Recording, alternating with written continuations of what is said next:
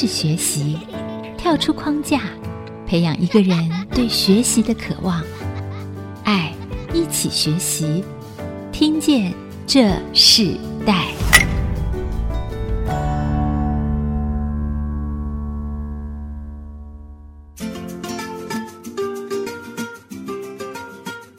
各位听众朋友，大家好，欢迎收听《听见这世代》，我是主持人郭兰玉。今天在《听见这世代》节目里头，我们要跟大家分享一个世代学习关键字哦。我们谈到一千度高温的火焰产业，也谈到台湾窑业的这个新道路哦。今天特别邀请到来宾是竹南窑业厂股份有限公司的李怡珍哦，来到我们节目。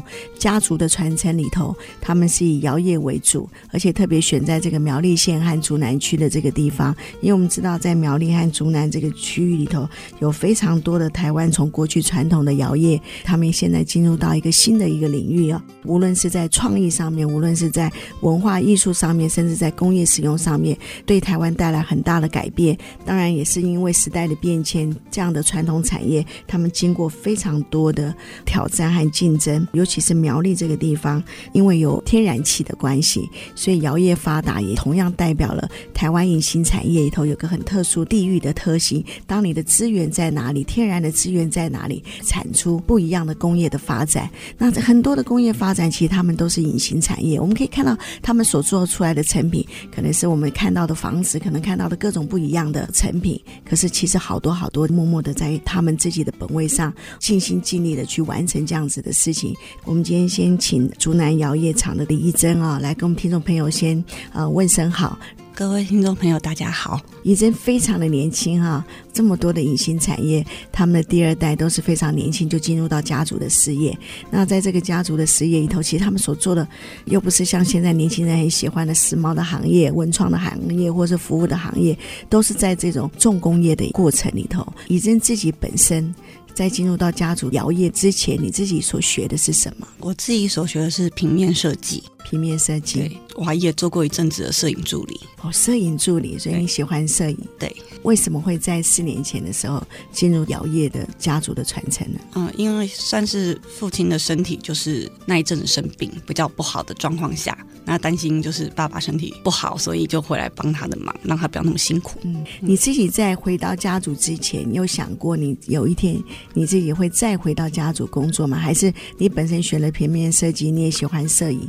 那那时候你自己有一个最初的梦想是什么？毕业之后其实没有想那么多，因为台湾我是学平面设计的，台湾平面设计其实人才非常多，就是其实是一个饱和的状态，所以那时候只想说想要从事相关的啦，就是美的东西、艺术的东西，就觉得说从事婚纱摄影，就觉得说哎，这种美的东西女生都喜欢，就可以朝这方面去走，就是未来做摄影师也可以。后来就是种种，所以回到了这个产业。嗯，听说哥哥也是优秀高尔夫球的选手啊，在家族里头，你做了平面设计，哥哥选择了高尔夫球这样子的一个运动致癌的生命。讲到帮忙，其实是很轻的字眼啊，实真正就是你们要投入这个产业。那我们知道台湾的摇业，其实它就是一个非常高温、很辛苦的这样的行业。你可以先跟听众朋友分享一下整个台湾摇业的一个发展的历史嘛？我们很简单的跟听众朋友来谈一下。其实整体性，以我的经历来讲，可能讲的不会太详细。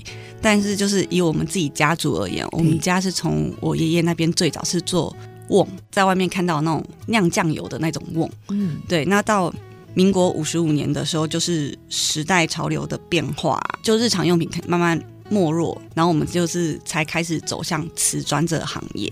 对，就是一样，就是用从粘土去制作各式各样的东西。那大概在民国六十九年的时候，在我爸爸这一代，我们就是直接改成所谓的射出砖。哦，射出砖，射出砖，因为它有就是可以做出特殊的倒钩形状，就是大概从六十九年开始改，那做到现在。将近四十年了，嗯，将近四十年哦。那这样子已经其实到你就是第三代，对，自己这样从小这样跟着父亲这样看，然后你真正进入到这个产业，对这个产业里的认知也是逐步的认识嘛。那时候小时候你会觉得这个产业有希望吗？你觉得这个产业其实也是一个很专业的技术，嗯，那你小时候就会观察吗？你在还没有进到公司之前，你怎么去了解这个家族事业？看法是什么？其实小时候对这个还好，因为爸爸妈妈会觉得工厂里面，我会想要进去工厂玩，可是他们觉得工厂太危险了，因为窑温非常的高，那小朋友爬到哪里他们不知道，所以我们其实小时候是被禁止进入工厂的。应该说小时候到现在，我就其实也算是看着这种传统产业慢慢落寞，因为我们家全盛时期可能有三四条窑在跑，可到现在四十年过去了，只剩一条窑。对，所以其实，因为我知道，好像一九二零年到一九七零年，嗯，是台湾摇业非常发展最鼎盛的时期。嗯，那在这个鼎盛时期里头，你们家应该也正好在这鼎盛期里头开始有你们这个家族的事业的产生。嗯，看到过去是非常兴盛的，对，你看到这样的摇业兴盛，你知道你们家族在做这样的事，到后来慢慢的没落，对不对？嗯，后来又转型，经历这样的过程里头，所以你进入到家族事业的时候，你那时候最想做的是什么事？没有说特别想做，只是想帮爸爸保留这一块，因为其实这种传统产业，包括呃我们劳基法的更改，其实打击传统产业非常大。对，因为所 所有的窑厂基本上窑是二十四小时不停的，对，所以你的劳工其实在这方面是非常的吃紧。而且因为像相对现在现在的年轻人，其实大家就是因为高温，其实都不太愿意做。你讲高温，我我那天我们访问了另外一个，呃，也是那种隐形产业，他们在做的粉末冶金这个事业。因为其实做粉末冶金这样子的产业也需要高温，那年轻人现在对高温其实都非常的排斥，对不对？对，因为就开开玩笑讲，我们现在就应征一些年轻人来。但是我们以前应征可能就会先问一些东西，然后确定了我们就来做。可是现在我们都开玩笑说：“哎，你进来，那我先带你从公司走一圈。你走一圈，你有意愿的话，我们再坐下来谈。”其实大多走完一圈，十个有九个都不要。你都带他们到那个窑厂的前面吗？就也没有到窑厂，因为其实制作就是砖，我们的其实厂房非常大。那因为瓷砖毕竟是像泥土一样的东西，可能环境会稍微没有那么干净。所以走过去之后，大家就觉得哦，有点小小脏乱也还好。冬天还好，因为冬天其实，在窑炉旁边非常温暖。但是夏天当走过去的时候，其实很多人就对于那个高温那种热，其实确实是会受不了。嗯，对。而且我们还要搬重物，因为我们要搬瓷砖。呀，对。现现在的窑业的制作过程和过去是不一样的，对吗？不太一样。嗯，它改变的主要关键是什么？其实现在就是都是用机器，可是其实人工方面比较需要的还是属于。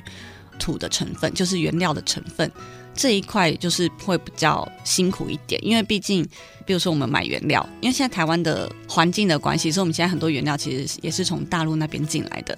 可是他们那边的产地泥土每一次来的成分其实都不太一样，那不太一样的状况下，我们要去做调整，这块是很辛苦的，因为你要一直做试验。哦，所以泥土会不一样，泥土会不一样。那台湾自己本身没有，都要进口吗？诶，台湾以前是有，可是因为现在就是环境评估的关系，嗯、很多地方不可以乱开采了。哦、对，不可以乱开采，那相对原料就会比较吃紧。是，对，因为毕竟你只要是建筑，都需要用土石这些原料。哦，所以其实这个窑业不止面对一个新的技术的发展，也面对了原物料的。整个的取得的不易哦，嗯、对，所以在你们这个行业其实是很辛苦的行业。但是同样的，怡珍以他这么年轻的生命来进入到家族产业的时候，我相信他自己有看见不一样的事情，也有面对不一样的挑战。跟他的爷爷、跟他的父亲他们所面临的这一代的挑战，可能是更新的，可能更不一样的。等我们先休息一下，我们下一段部分，我们继续邀请竹南摇业场怡珍跟我们分享他在这个家族事业的传承里头，他所学习。提到的一切的经验和他的分享，我们稍后回来。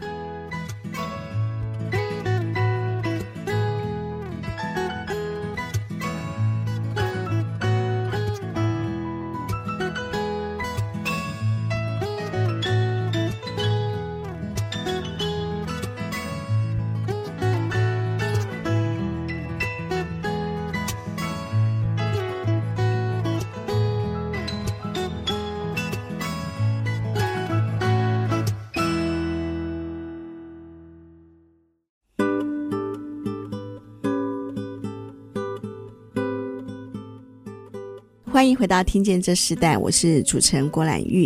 今天在《听见这时代》节目里头，我们跟大家邀请到的来宾是竹南窑业厂股份有限公司的新时代的承接人李怡珍，来到我们的节目。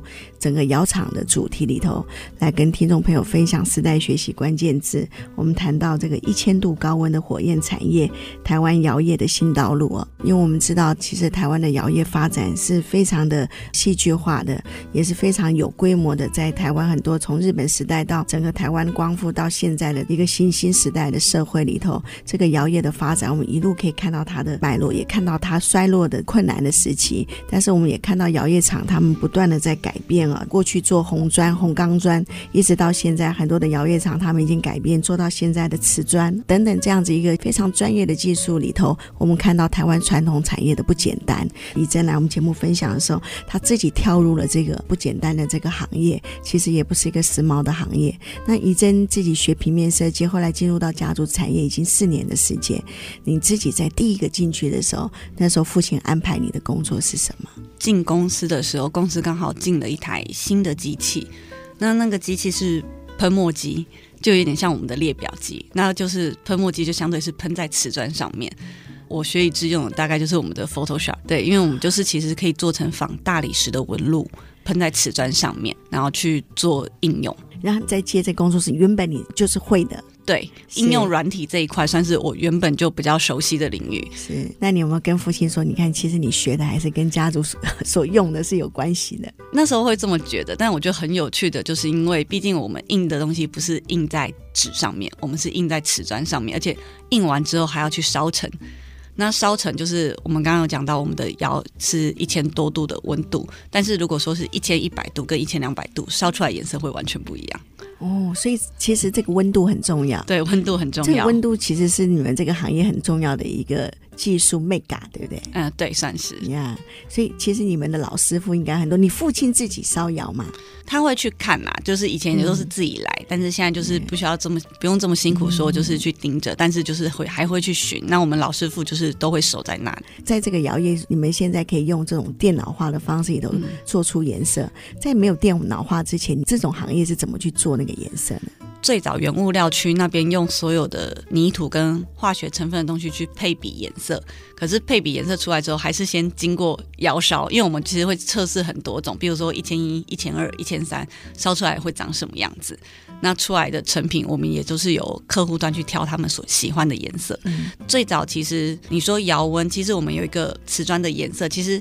早期很多人喜欢那种不是一个完整平均的红色，它会有一点红带黑的渐层颜色。其实有些人是喜欢那种自然窑的颜色，就是你说没有机器化的时代，只是一般正常烧窑的话，他们其实有人是喜欢那样的变化，因为它不是一个平均这样。这样的色彩其实很多人是喜欢的。你们也会应和到，就是说现在很多的建筑师行业，为了市场的需要，为了消费者的需要，他们一直改变他们建筑的工法。当这样子挑战同时会进入到你们的这个基础原料的产业的时候，所有的变化里头，你觉得最大的变化是什么？在建筑业和你们摇业里头，在合作的过程中，你看到最大变化是什么？我觉得就是其实现代的年轻人就是求新求变，所以其实瓷砖这一块。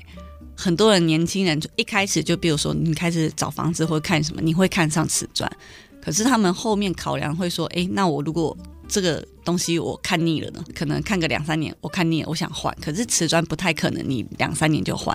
可是我如果一般用油漆的话呢，我可以想换就换。所以这东西冲击其实真的蛮大的。嗯嗯是，但你们做如果做建筑外墙的话，它就不可能这样换嘛，对不对？对。所以其实你们主要专攻建筑外墙。嗯、那建筑外墙的瓷砖，它其实最重要的特色是什么？最重要的关键是什么？所谓的热胀冷缩。嗯，然后还有就是我们常常看到，就是人家说所谓的外墙会剥落，我们就是要告诉大家说，其实瓷砖不会剥落，因为我们的。有特殊倒钩的形状，它其实会咬住水泥，而不至于让它脱落。脱落的原因是什么？啊、嗯，它脱落是因为有时候施工不当。一般施工的时候，其实我们要稍微压一下瓷砖，让瓷砖去咬住水泥。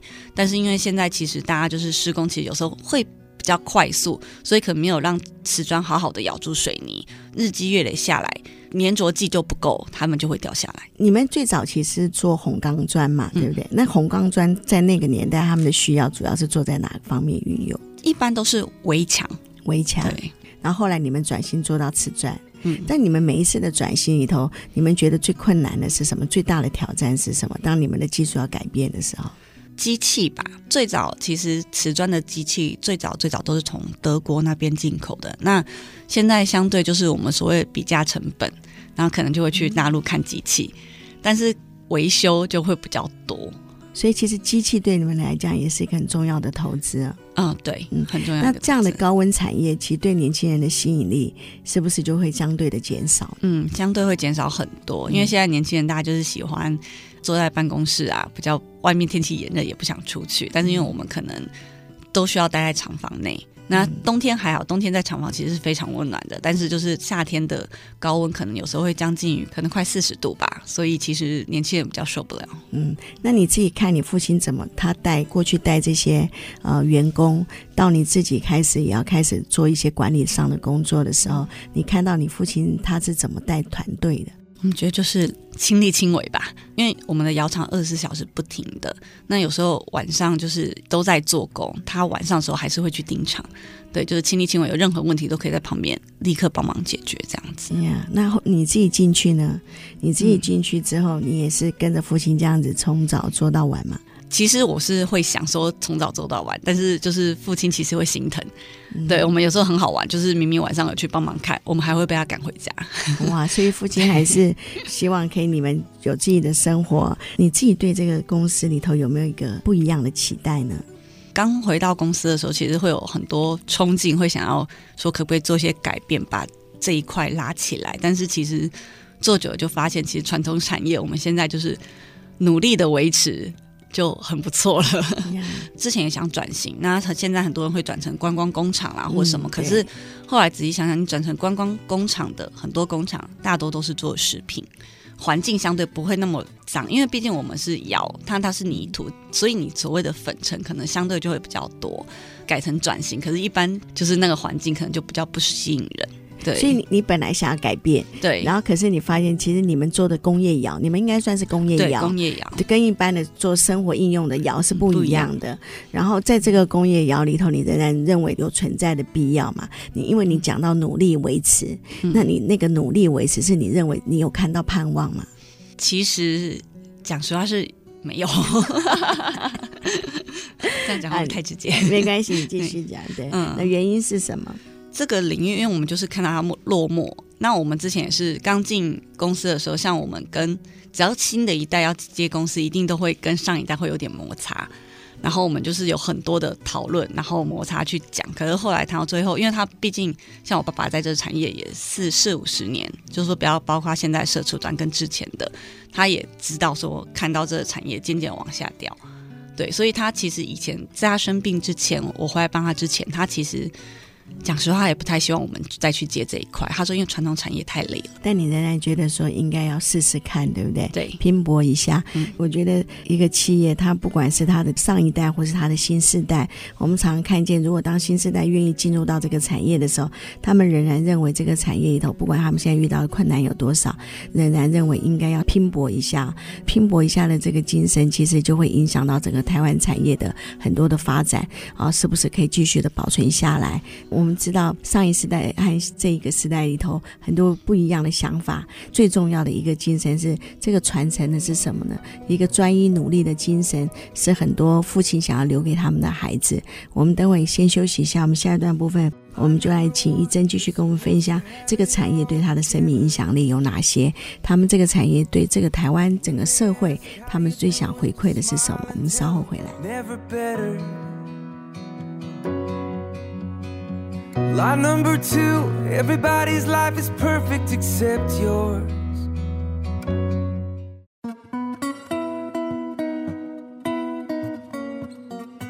欢迎回到《听见这世代》。今天在《听见这世代》节目，我们邀请到了现场来宾是竹南窑业厂股份有限公司的他的新世代的继承人呃李怡珍哦，来到我们的节目现场，来跟我们分享在一千度高温火焰产业发展脉络，还有他承接家业里头所遇到的一切经验和他让他成长茁壮的生命故事哦。因为刚刚你提到说，其实这个产业真的是慢慢没落，就是应该跟鼎盛时期，或是在这个产业当初它所获得的利润，跟过去来比较的话，现在是真的非常微薄。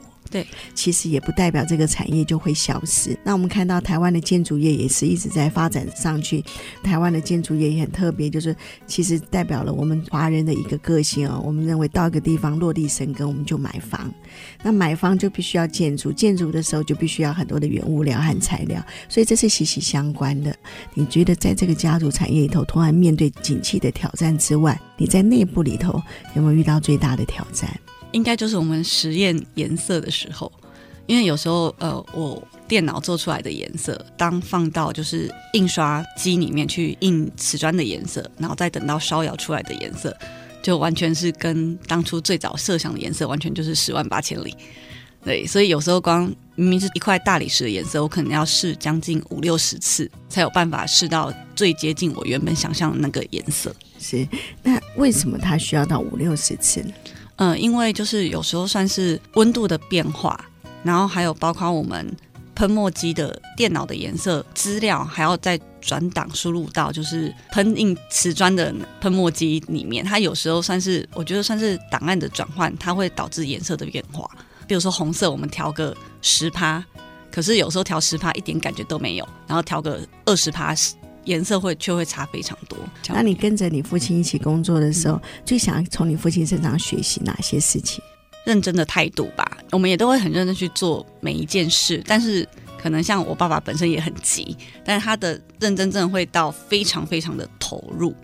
我们其实因为可能对这一块一开始其实自己回来家族也是会有点排斥的，因为毕竟现在传统产业这一块就跟我们年轻人设想是完全不一样，嗯，所以其实你刚开始并没有这么的接受，对不对？对，其实因为我像我我是女生，我们进去其实因为测试瓷砖的状况下，我们也要自己搬砖，嗯，搬砖其实有时候十几块砖其实就已经十多公斤有，所以其实以女生来讲负荷蛮大的。对我，我们其实我访问你之前，我们是没有见过面的。嗯、然后我那时候看到你的介绍的时候，我就发现哇，这么漂亮的女孩子，指甲也做这么漂亮，进入到这样子一个传统产业这么吃重的工作里头。刚刚说你要搬十几公斤的砖，对不对？嗯、十几公斤的材料，这都不容易。你第一次搬这么重的这个材料的时候，你心里想的是什么事？其实我蛮好强的，所以我当时觉得说我没有问题。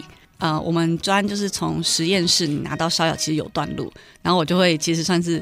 求方便，我会一次就是搬很多，可是其实长久下来，其实受害的是自己，因为肩膀会负荷不了。真的就是用肩膀去去对对，然后还有手臂力量，所以其实是有受伤。嗯、然后后来就有被勒令说跑多次一点。对，那像现在摇曳的控制，现在都是电子摇嘛，嗯、对不对？对电子摇的控制是不是呃，它就取代了过去自己烧窑的吃重的过程？那其实电子摇它有很重要的技术嘛，嗯、或是说其实电子摇就是一个很简单的概念呢？简单概念也是，可是重点是现在的电子摇应该说是操控界面的那个城市设计，那个非常重要。因为我们的摇也十几二十年了，其实现在台湾在这十几二十年其实已经汰换掉很多东西，所以如果当它这个有状况的时候，其实我们内部的人员需要非常。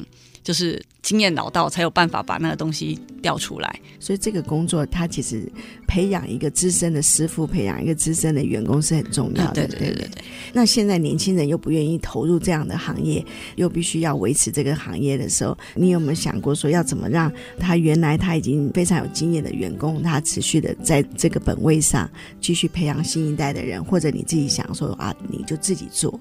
嗯，这一块也都是我们现在一直在。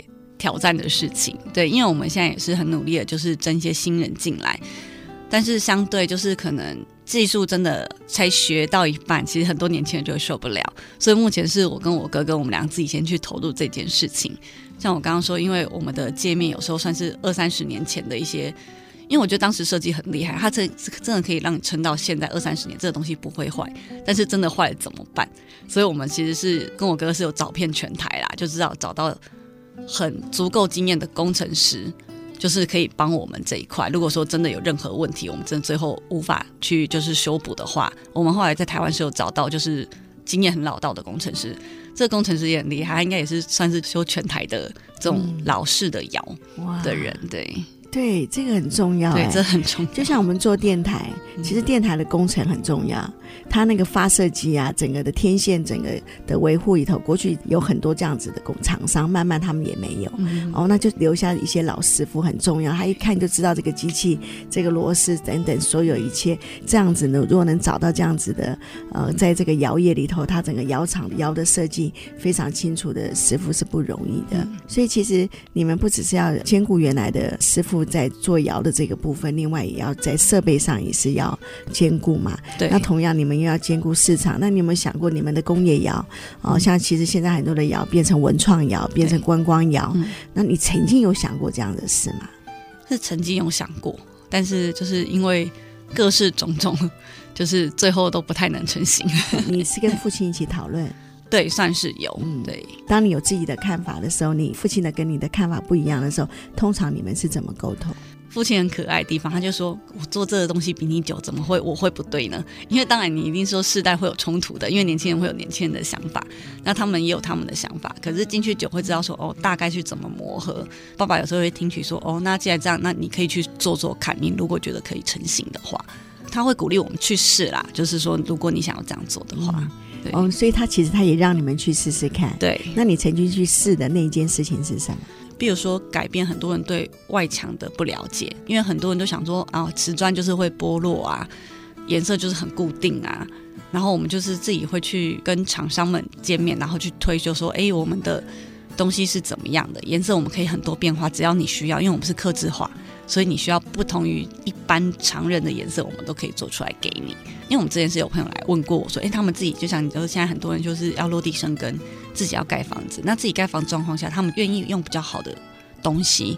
那因为我们的外墙，因为我们的成本比一般人高，所以有些人其实问到这边会有点害怕说，说啊，你们的成本怎么这么高啊？你卖的一般砖又比一般人还要高。可是当他们知道说，哎，你这个东西三四十年绝对不会掉落，只要你施工正确的话，都不会掉落。他们其实是愿意的。你过去还没有进入到家族产业，这样看着父亲，当你进入到家族产业之后，你跟随着父亲，觉得最大的不一样的看见是什么？销售的方式不同吧，看父亲那一代，他们做就是做所谓的 sales，他们都需要很多很多的应酬。那现在因为年轻人出来了，可能这一代的应酬其实就相对没那么多，但是大家就会比较针对于专业部分去询问。那询问其实蛮多人是愿意看这一块的，只是相对我们遇到挑战，真的就是所谓的成本，就是跟厂商的成本会有挤压，因为我们就已经是很薄利的在。在做这件事情，那大家我们会尽量就是推广说，哎，因为我们的安全性很够，因为我们还有节能砖。哎，刚刚怡珍提到节能砖啊，其实这也是一个这时代的很重要的需要，因为。对环境环保的意识的抬头里头，我们就可以看到，其实节能是现在不管是在建筑，在各个行业里头很重要的一个技术。那我们先休息一下，我们对下一段部分，我们来请怡珍跟我们分享，那节能砖的概念是什么时候开始？然后你们主要运用在什么样的地方？这段的结束之前，我们先请怡珍跟听众朋友分享一首你自己想推荐给听众朋友的歌曲，也可以代表你现在的心境。周杰伦和阿信合唱的《说好不哭》。哇，那你在这个工作里头一定常常经过挫折就掉了眼泪。掉眼泪是还好，但是就是多少会有失落。那我们就先跟听众朋友来一起来听这首呃《说好不哭》。没有了联络，后来的生活，我倒是听别人说。说你怎么了？说你怎么过？放不下的人是我。人多的时候。欢迎回到《听见这时代》，我是主持人郭兰玉。今天在《听见这时代》节目，跟大家分享的时代学习关键字哦，谈到一千度高温的火焰产业，台湾摇曳的新道路啊。针对这个主题，特别邀请到的来宾是竹南摇业厂的股份有限公司，算是第三代的传承的家族新时代的李怡珍哦，来到我们的节目。那其实今天怡珍她陆续跟我们讲这个产业，他们过去的鼎盛企业谈到他们现在是这个产业非常的辛苦，呃。市场上还是有需要，可是因为原物料的上涨、同业的竞争，甚至销价竞争呢。但是我们知道，这个世界再怎么改变，环境再怎么改变，其实真正自己的产业上得胜呢，最重要的还是自己怎么看待我们自己现在所处的位置。这几年开始有做那个节能砖，对不对？节能砖其实就很合应这个现在的整个环境的议题的。可是节能砖的成本就会更高。那我们是不是先跟听众朋友分享节能砖它主要的概念是什么？节能砖它主要的概念其实有点像，我不知道大家有没有就是那种玻璃杯拿在手上，它中间是一个空心的那个感觉，所以你们里面装是热咖啡，可以拿得却不烫。那空心砖就是有点类似那种概念，所以当它贴在外墙上，就是阻绝外面的热空气或冷空气，就让你的室内温度可以不要过高。哇，所以他就说，其实它就可以减低温度，对不对？嗯、那对现代的建筑是很重要的。嗯，但是整个市场的需求还是没有这么普遍性高，对不对？嗯，对，因为相较起来，它的成本非常的高，所以当如果你整栋建筑都用所谓的节能砖的话，其实成本非常高。嗯，那但是有的我们是还有做一个叫屋顶节能砖，就是专门它就是铺在屋顶上面，所以相对日照来讲，你的屋顶上面就不会吸热。让你整栋房子这么的，就是在夏天中铺露在一个闷热的环境下，这很重要。这除了独立的房子之外，嗯、像大楼，它顶楼就很重要啊。顶楼如果就可以做这个话，嗯、房子的它整个散热是一个很好的功能。通常会用这个建筑材料的时候，我们刚刚问了一个资深设计师，他说，自地自建的房子是需求比较大，但是他。就不能够让你这个产业变成一个很重要的一个收入，对吗？嗯、对，是的。那，那同样的，就是在这个承接传承里头，虽然你你刚刚也提到说很多很辛苦的事情，但你觉得最美好的一件事是什么？整栋建筑物盖好，就是呈现在你眼前的那种成就感。走在路上，应该常常看见你们的成品吧？嗯、呃，有。最近其实就是比较有名的话是。那个世界大学运动会，他们有做一些宿舍，它有些建案算是属于我们的，所以使用我们的外墙砖，接政府单位的，政府单位的，就公共工程。嗯，所以我们常常可以看到，在这个呃整个城市里头的发展里头，我们可以看到他们的作品哦。那同样的，对你的人生的影响性，在这样子的这几年的时间里头，影响最大的是什么？看见一般年轻人所看不到的东西啊，例如传统产业这一块，我以前一直以为只有瓷砖，其实还有很多。就比如说有造纸业、印刷业，也其实也算传产的一种，就会开始接触到很多跟我一样，就是大家会去接这种传产渐渐没落，然后我们这些努年轻人在努力打拼的一个状态下，比较不一样的想法，会才会知道说我们的上一代是在为什么而拼搏。因为我们现在年轻人看到就是这十几年的时代的变化，我们只看得到这些快速的往前，我们却没有回头看说我们以前过的生活，以前的状态是什么样的一个状态，对，就会想到比较多，要去感谢我们前面的人的创世代，才会有我们现在的这一代。呀，真不容易哈！你还没有结婚吗？还没。对，那你选择对象会不会也要耐得住一千度高温的对象？对，在承接家业的时候，你会担心自己的婚姻吗？哎，不会啦，还好，会 还好。对，这么漂亮的第二代接班人啊，其实我们看到在世代交替里头，他们都想要做突破创新，甚至他们的父亲都愿意让他们去尝试一些自己心中所想的。当他们去真正去实做的时候，他们就发现上一代很多的资深的经验，很宝贵的经验，是他们过去听不下去。可他们在整个实验过程中，有时候发现，哇，那个经验是真的很重要的哦。那对于仪征也是一样，你对你现在所做的事情。你觉得对这个国家或对这个社会里头，觉得还可以再多努力做哪些事情？努力去推广吧，因为我在做瓷砖的时候，就是其实旁边很多朋友也都搞不清楚，说你做这到底要做些什么。多多去推广，说瓷砖这一块不是跟外界想象一样，说哎，就是其实是一个。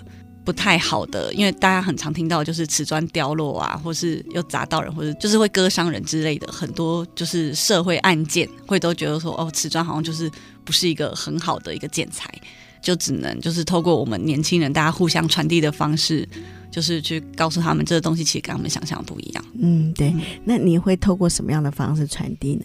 现在其实就是社交软体很方便，然后还有我们自己年轻人，其实大家现在其实。对于聊天这件事情，已经不再是像以前就是比较空无虚谈的那种打屁聊天，就大家都会比较愿意去接受一些新的专业领域的东西。我觉得其实还蛮快的。所以这几年你你回到家族企业的时候，对你的整个成长是改变很大。因为哥哥也是回到了家族嘛，虽然哥哥是现在是高尔夫球的选手，你你们自己会不会常常讨论，这样你们在承接家业的时候，他跟你算是在同一个世代的人，然后你们们两个会不会常常讨论这个家族的这个产业未来要走向什么方向嘛？还好诶，因为我们两个走的方向不太一样，因为我在。后面算是比较做制成颜色方面的，可是我哥算是比较走销售方面的。哦，对，所以反而你自己做制成，其实这个还是跟你所学有关系。对对对，对？你喜欢制成的过程，嗯、你自己有想过说，现在你们是做工业化的这个窑业嘛？未来在这边会不会衍生出一个新的新的设计的产业或文创的产业？你有想过这样的事吗？嗯，有想过，可是刚刚说的就是我们有印刷喷墨机，也想说就是走文创方面，是不是可以把大家比如说相片啊或者什么来做制成？可是相对现在的一些可能自己场内的一些条件限制，我们可能还没有办法做到这么多。但这个是你你心中曾经想过的。对。那在节目最后，我们想请一珍来分享，你跟着父亲这些年的这个一起工作的时间里头，你觉得父亲对你所说的最受用的一句话是什么？要做就做到最好，要么就不要做。要做就做到最好，要么就不要做。哎，这真的是一个父亲的啊，对孩子他的盼望啊。如果有人想要投入这个产业，你会对现在的年轻人说哪些建议吗？要真的要吃苦耐劳，吃苦耐劳 啊，不容易的。我们看到很多年轻时代，他们的生命透过他们回到了家族以后，他们发现过去上一代所做的，他们除了看他们啊工作非常的忙碌，兢兢营营的为这个呃生活和生命在打拼的时候，他们觉得那不是不容易，但他没有办法真正亲身去体会，啊，亲身去体验那个辛苦到底有多重。当他们自己进入到家族产业的时候，就像我们今天来宾李义珍所分享的，哇，他们可能一次搬砖。砖加十几公斤的砖头，哦，这个产业的工作并不如他们过去所想的这么轻松，也更认真的来看待这个产业的未来发展性。啊、呃，我们愿意做的话，其实很多的机会是可以发展出一个新的突破和创意的。我们今天非常谢谢怡珍来跟我们分享这在世代学习生命的故事。那我们节目最后我们要请你分享一首歌，那这首歌曲对你的意义是什么？嗯、我推荐的是五月天的《转眼》。